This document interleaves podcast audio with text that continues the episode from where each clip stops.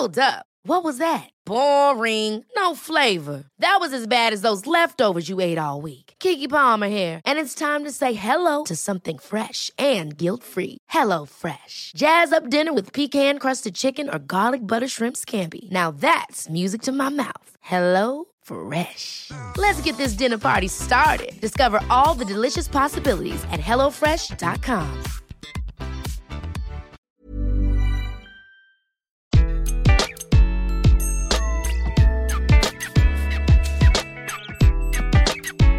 Bonjour, je suis Gaël Châtelain-Berry, bienvenue sur mon podcast Happy Work, édition spéciale.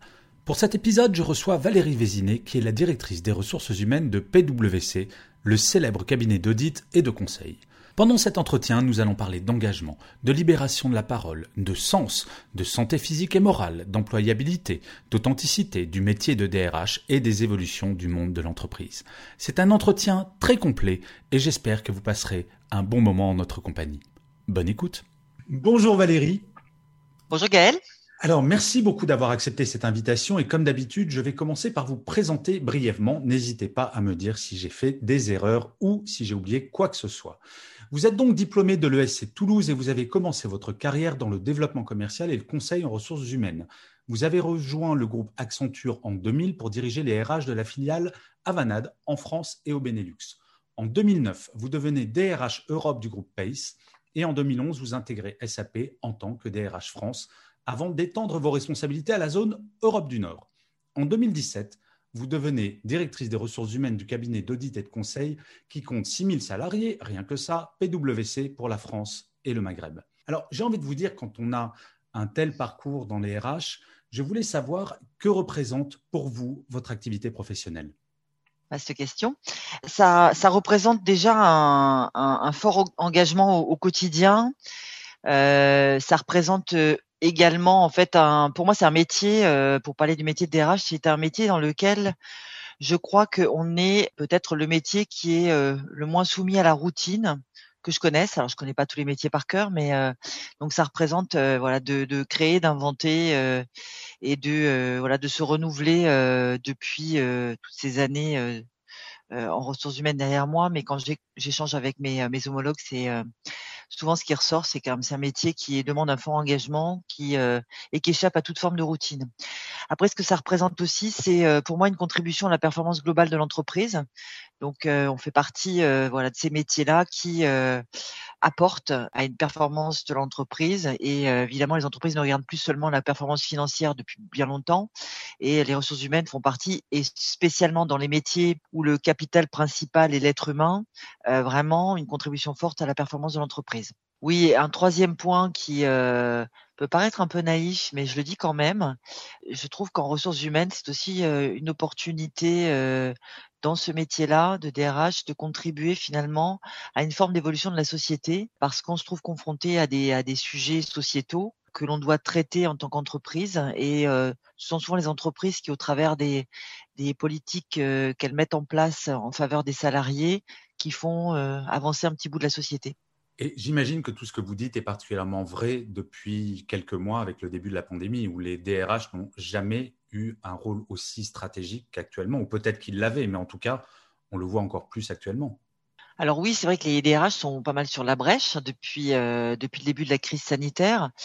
En même temps, il euh, faut qu'on soit conscient que c'est un tout ce qui tourne autour de la santé, de la protection des, salariés, ça fait quand même partie des rôles euh, attribués aux ressources humaines euh, depuis depuis toujours quasiment. Mais c'est vrai qu'avec cette cette pandémie et tous les inconnus qui peuvent peuper sans arrêt, c'est vrai que c'est un ça a été ça a mis les DRH sur le devant de la scène. Et au-delà de l'aspect pandémie, euh, c'est aussi, c'est ce qu'on fait chez PwC, c'est une opportunité aussi de faire en sorte que les euh, ressources humaines soient euh, moteurs en matière de réflexion sur les futures organisations du travail, la future façon de travailler à l'avenir, puisqu'on tirera des leçons, on en tire déjà de cette crise sanitaire et économique, et ça va profondément, enfin, en tout cas j'en suis persuadée, faire évoluer le monde du travail. Alors justement, vous, Valérie, comment est-ce que vous abordez les questions de bien-être au travail dans la période actuelle? Déjà, ce qui est important de savoir, c'est que chez PwC, on a mis en place un programme, donc euh, depuis environ trois ans, un programme euh, autour de la santé et du bien-être des, des, salariés. Donc le sujet est pas nouveau chez PwC et on l'a toujours considéré comme un, une dimension clé dans l'expérience collaborateur parce que c'est pour nous la santé, elle est évidemment au bénéfice du salarié, mais aussi au bénéfice, comme je le disais tout à l'heure, de la, de la performance globale de l'entreprise. Alors, indépendamment de nos de notre programme habituel, donc dans lequel on était, donc on a on a développé ça sur, quatre cadrans différents. Donc la dimension de santé physique, la santé mentale, euh, il y a une dimension émotionnelle également, et enfin une dimension spirituelle. Alors vous me direz, euh, vaste programme que toutes ces dimensions, mais néanmoins dans, dans la crise sanitaire actuelle, ce qu'on a, euh, ce qu'on a développé en plus de ce qui existait déjà, c'est sur la dimension physique. Dès le premier confinement, on s'est dit c'est absolument clé qu'on aide encore plus les salariés à lutter contre la sédentarité. Et on a tous vécu euh, pendant le premier confinement cette première tendance qu'on avait à rester assis sur nos sièges et à travailler sans faire de pause euh, parce qu'on y, voilà, on était euh, entré dans une routine devant son PC et donc on a encore plus agi autour de la lutte contre la sédentarité en proposant par exemple durant le premier confinement un challenge sportif pendant le confinement à tous nos salariés. La dimension mentale aussi, donc euh, on avait développé un certain nombre de, euh, de dimensions euh, sur l'énergie mentale et donc on a dû renforcer cette dimension-là. Donc on a mis en place euh, une équipe externe de psychologues pour euh, aider euh, les salariés qui en avaient besoin à passer ce cap. On a aussi développé depuis quelques mois et avant la crise sanitaire, mais on a renforcé cette dimension-là au travers de notre culture qu'on appelle speak up, c'est-à-dire oser s'exprimer, oser parler, le fait d'encourager les salariés à s'exprimer le plus librement possible sur ce qu'ils vivent de voilà de difficile ou de challenging en tout cas dans leur vie euh, globalement vie privée vie professionnelle avec euh, par exemple la mise en place d'un réseau de prévention interne composé de collaborateurs qui ont été formés à ce à cette compétence-là, de notre médecine du travail, notre euh, infirmerie bien sûr, des ressources humaines, le management. Donc l'idée, ça a été de renforcer tout l'écosystème autour de la santé mentale qu'on avait déjà mis en place avant le, la crise sanitaire et de communiquer très régulièrement sur le sujet. Communication régulière, ça a été aussi une dimension dont on s'est rendu compte que c'était important qu'on rappelle, qu'on rappelle les dispositifs en place, beaucoup plus souvent que dans un contexte classique. Sur la dimension émotionnelle, euh, donc qui est le troisième pilier sur quatre, ce qu'on appelle la dimension émotionnelle sur la santé au travail, c'est euh, finalement la relation aux autres, son équilibre de vie. Euh, évidemment, la relation aux autres complètement bouleversée par le, la crise sanitaire et la distanciation sociale, l'équilibre de vie bouleversé aussi. Et donc, on a euh, développé des conseils, des guides. On est en train de former le management depuis euh, depuis quelques mois à justement aider les collaborateurs dans ces cette nouvelle façon euh, de collaborer et cette nouvelle façon d'échanger et d'être proche de ses, euh, de ses collègues, de son environnement social. Et enfin, la dimension spirituelle, c'est la quête du sens. On s'est aperçu que c'était beaucoup plus important qu'avant finalement, puisque euh, les salariés se sont commencé à se poser la question mais pourquoi je pourquoi je vis ici, pourquoi je fais ce métier, en quoi mon métier est utile, en quoi ce que fait mon entreprise est utile? Donc, euh, il a été encore plus important qu'on communique autour de voilà qu'est-ce qu'on fait en matière de stratégie? On a un pilier acteur engagé, donc qui tourne autour de la responsabilité sociétale et environnementale. Et c'est un sujet sur lequel on communique beaucoup plus euh, depuis la crise sanitaire. On communique sur ce qu'on fait en tant qu'entreprise, mais surtout euh, aider les collaborateurs qu'ils souhaitent à s'engager. Donc, euh, les quatre dimensions, on les avait, mais le, le message clé, c'est on a renforcé l'ensemble des dimensions pour euh, pour aider les collaborateurs dans cette crise. Et d'ailleurs, on le continue. Je parle au passé, mais évidemment, c'est ce qu'on fait aujourd'hui au quotidien. Et si on, si on reste sur ces quatre piliers qui sont extrêmement clairs, quelles sont selon vous les grandes tendances et évolutions dans les attentes que les salariés ont vis-à-vis -vis de leur entreprise, que ce soit par le prisme de ces quatre piliers ou pas d'ailleurs? Alors sur les grandes euh, tendances et les attentes, on a fait une enquête à l'issue du premier confinement euh, avec ce, télétravail euh, forcé finalement hein, auquel mmh. personne ne s'attendait. Donc on s'est rendu compte que l'outillage qu'on avait mis en place pour les, les, salariés nous a permis de faire du plug and play quasiment. Mais au-delà de ça, on s'est rendu compte que le télétravail qu'on avait déjà mis en place était vraiment plébiscité.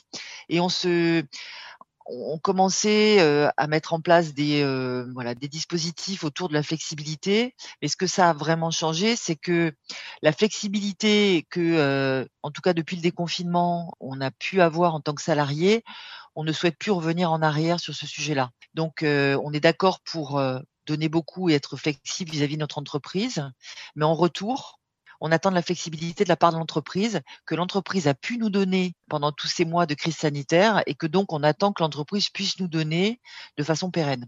Donc ça, je pense que c'est une dimension, cette, cette attente de flexibilité qui est très importante. Euh, la recherche de sens, je voulais mentionner sur la dimension spirituelle, mais ça c'est un, sujet qui est devenu beaucoup plus euh, prenant. Voilà, les, salariés dans les entreprises se posent euh, des questions qu'ils ne s'étaient pas forcément posées autant euh, auparavant et donc euh, l'entreprise n'est pas euh, omnipotente et ne peut pas forcément répondre à toutes les questions qu'on peut se poser sur la direction de sa vie, mais en tout cas doit aider les salariés à donner du sens à leurs actions au quotidien. Donc ça c'est un autre une autre dimension. Et un troisième point, alors je sais pas s'il a rapport tant que ça avec les, les quatre dimensions que je vous ai citées encore que dans la santé et le bien-être, tout, a, tout est dans tout, comme on dit.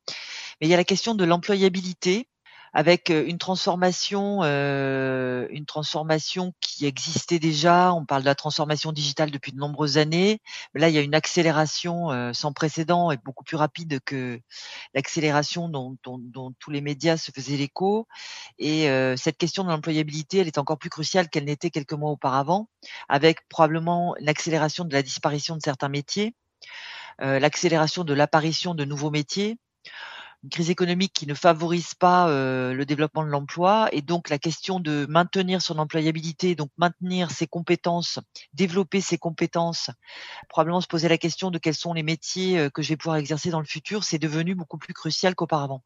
J'ai une question qui me vient comme ça en vous écoutant. Qu'est-ce que vous diriez à un patron ou à une patronne d'entreprise, quelle que soit sa taille, qui penserait la chose suivante Vivement la fin de la pandémie, qu'on puisse revenir à comme c'était avant je pense que je, lui dirais que faut écouter les, salariés, faut écouter euh, nos clients aussi, euh, ou les clients de cette personne qui me dirait ça.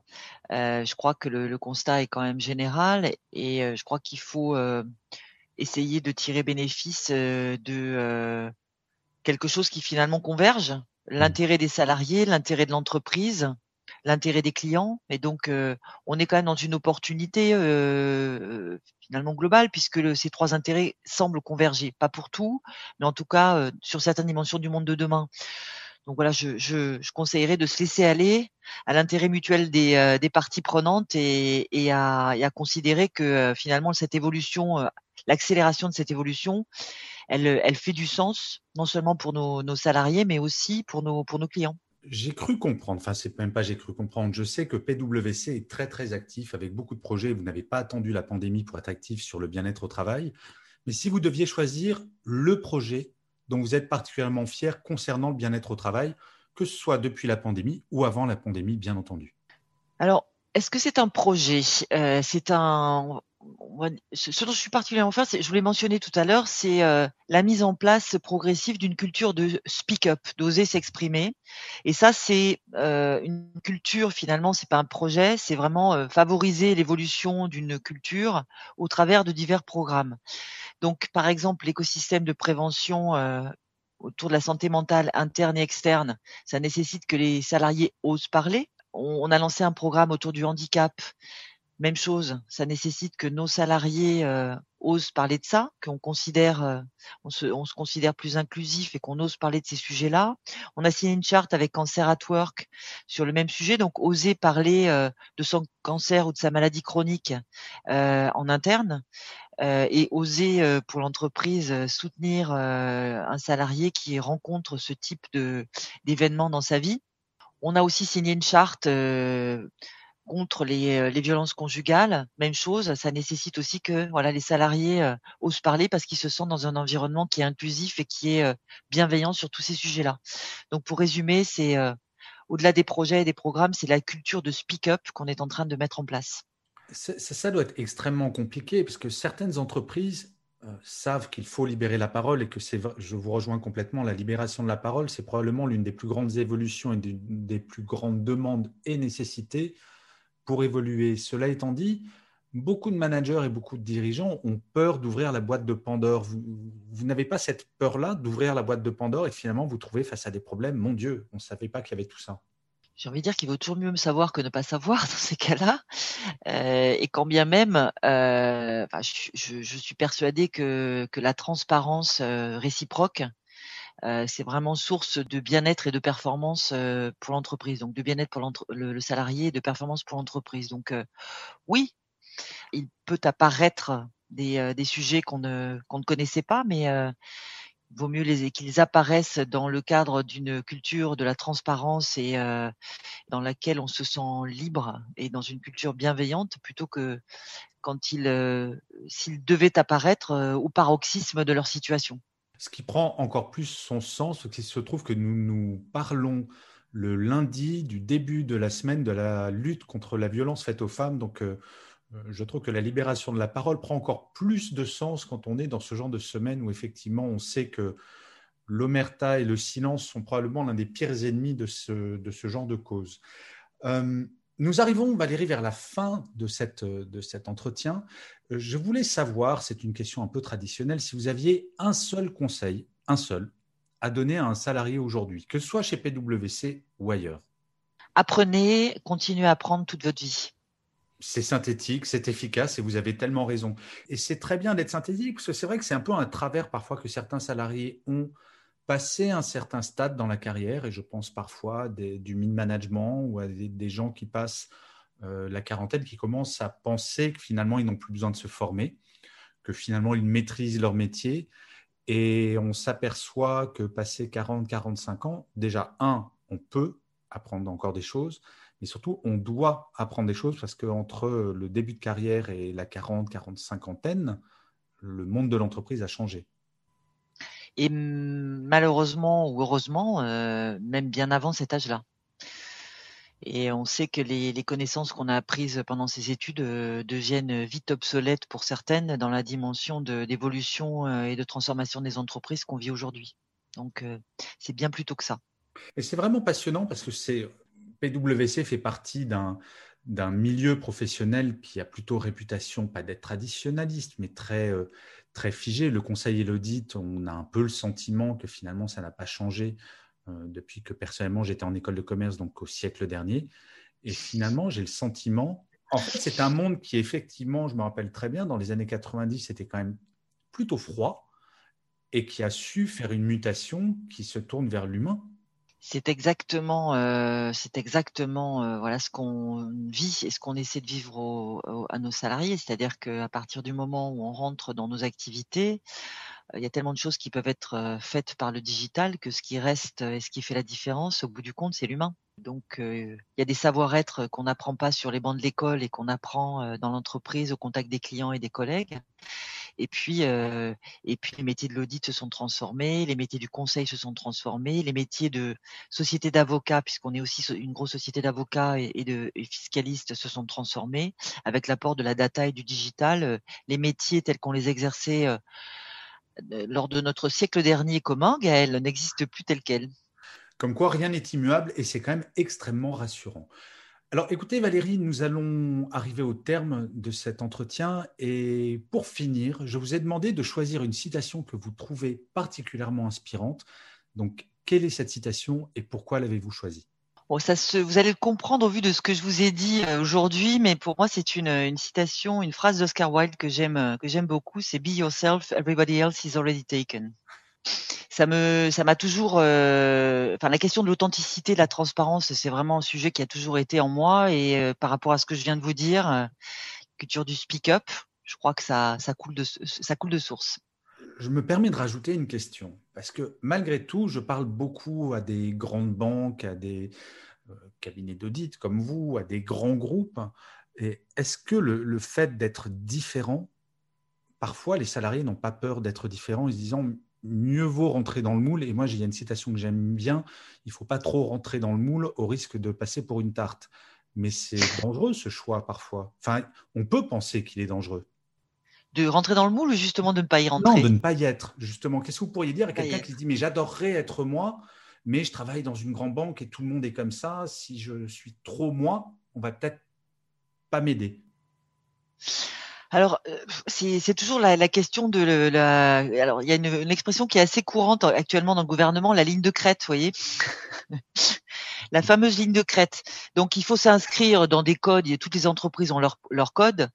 Et en même temps, je, suis persuadée que l'authenticité, la vérité de qui on est, euh, c'est aussi un facteur de performance. Il y a, il y a quelque temps, on a, on a organisé un déjeuner euh, LGBT+ euh, dans le dans lequel un témoin expliquait à quel point euh, c'est difficile de ne pas être transparent sur sa situation personnelle dans une entreprise et où euh, la transparence finalement elle euh, elle accroît sa propre santé et donc sa performance parce que quand on peut être soi-même on est plus on, est en meilleure santé et on est plus performant. Et donc j'ai trouvé que c'était très inspirant de, de, de, dire ça sur un sujet qui finalement pourrait être considéré comme un sujet privé finalement ça sur l'orientation sexuelle et finalement non parce que dans toute entreprise on a une pression sur euh, une certaine homogénéité et on se rend compte que non, en fait, être soi-même, finalement, c'est facteur de, de bien-être, de santé et donc de performance. Eh bien, écoutez, Valérie, nous allons rester sur ces mots de sagesse qui me font énormément de bien entendre. Je vous remercie mille fois d'avoir accepté encore une fois cette interview qui était, ma foi, extrêmement intéressante et pleine d'espoir. Je vous dis donc à très bientôt. Je vous souhaite une excellente journée, Valérie. Merci Gaël. Bonne journée. À bientôt. Ever catch yourself eating the same flavorless dinner three days in a row? Dreaming of something better? Well, HelloFresh is your guilt-free dream come true, baby. It's me, Kiki Palmer. Let's wake up those taste buds with hot, juicy pecan-crusted chicken or garlic butter shrimp scampi. Mm. Hello Fresh. Stop dreaming of all the delicious possibilities and dig in at HelloFresh.com. Let's get this dinner party started.